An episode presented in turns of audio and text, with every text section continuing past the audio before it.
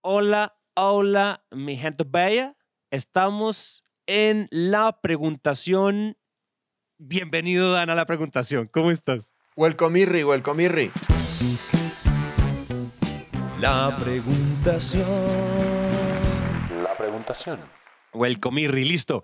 Tenemos preguntación. Ustedes saben que esto es Express. De nuevo, si ustedes nos están viendo, suscríbanse, por favor. Suscríbanse, perros. Y si están viéndonos en, y si solo nos están escuchando en Spotify, también suscríbanse. Y empecemos con la preguntación. Tenemos esta vez a Catherine Sánchez. Adelante, Mike, en backstage. Reproduce la pregunta de Catherine.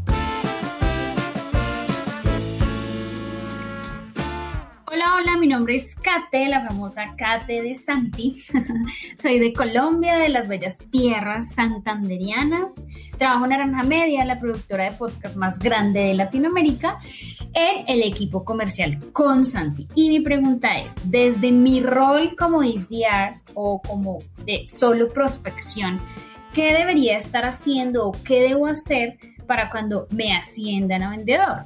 ¿Qué es eso extra a mis tareas de prospección que debo hacer para cuando empiece a vender y estar a la altura de un jefe como ustedes, por ejemplo? Gracias.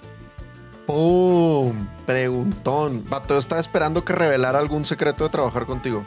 Sí, sí, como, ¿y qué puedo hacer para poder eh, renunciar y, y no salir demandada porque Santiago es un tirano opresor? pero no, nos amamos. Oye, yo tengo, yo tengo cosas que decir rápidas eh, para que sigamos con, con, este, con esta modalidad express. Pero mira, Kate, y yo creo que, y cuéntame, Dan, si tú estás de acuerdo con esto, pero una de las cosas que es muy valiosa cuando uno ve gerencia con Sandler y un episodio que va a salir pronto, no me acuerdo bien el número, ahorita me corriges, pero hablamos mucho de, de cuáles son los roles de liderazgo y hablamos de supervisión, de coaching, de mentoría y de, y de entrenamiento.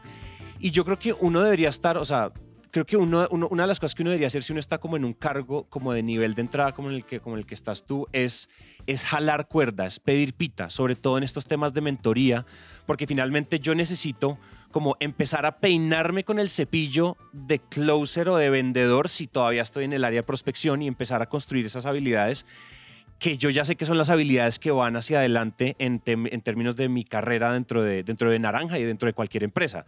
¿sí? O sea, si yo ya sé qué es lo que se necesita, yo debería empezar a jalar esa pita de, oigan, yo necesito coaching en esto, yo necesito mentoría en esto, necesito entrenamiento en esto.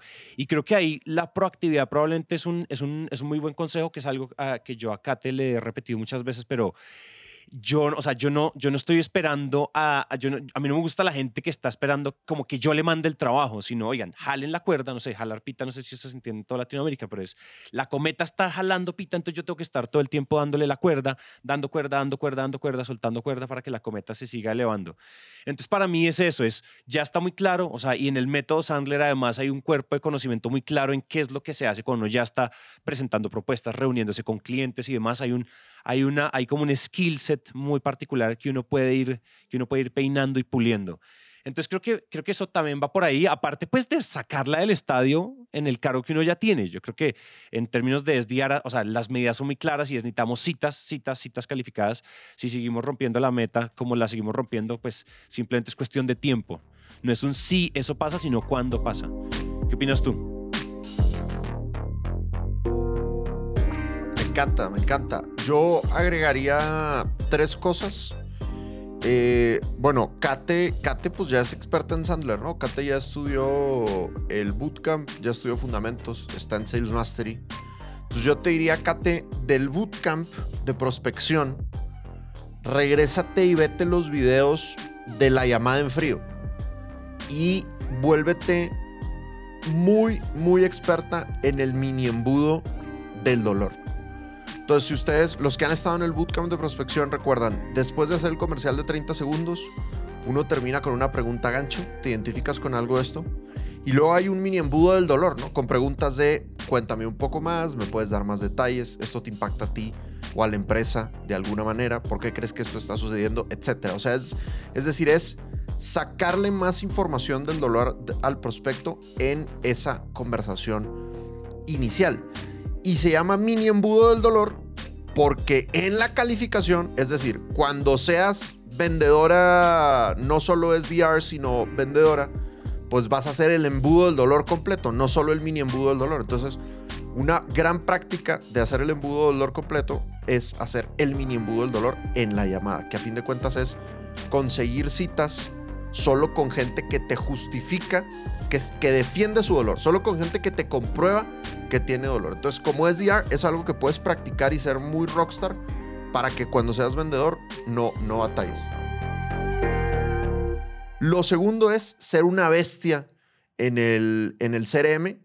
Eh, ahí, recomendación, Kate, vuélvete a escuchar el episodio 41 donde hablamos de seis herramientas de tecnología que todos los grandes vendedores utilizan. Em, pero pues meter, meterle fuego al CRM como, como SDR hace que como vendedor te quede fácil eh, hacer el seguimiento de tus actividades a través del CRM y pues bueno, ya sabemos que el CRM aumenta hasta en 29% las ventas de cualquier persona porque usar CRM es simplemente señal de que eres una persona disciplinada. Y lo último es la diferencia entre un SDR y un vendedor es que el vendedor le toca calificar dolor, presupuesto y decisión. Mientras que al SDR solo le toca medio calificar dolor. Hay algunas empresas que les gusta que los SDRs califiquen presupuesto. Pues yo les deseo mucha suerte, mucho ánimo. Mm, yo la veo difícil. O sea, me parece que calificar presupuesto implica ya mucho más tiempo que a veces un SDR no logra entrar hasta ese momento en un proceso de ventas, ¿no?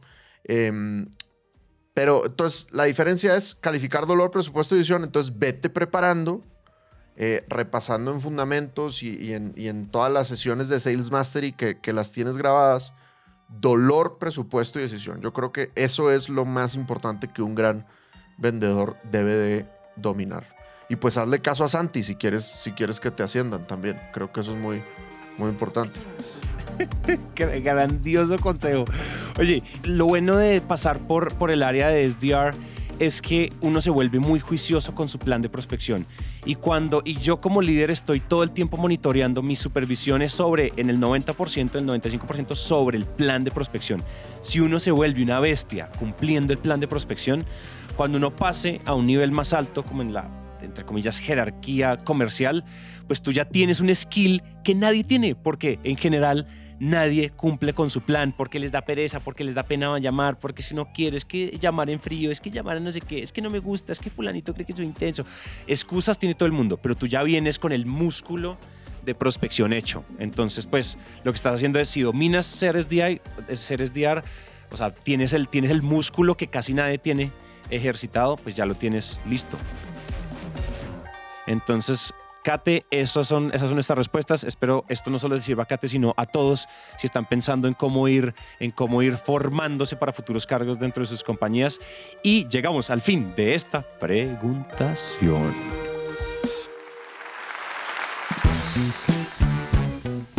La preguntación. La preguntación.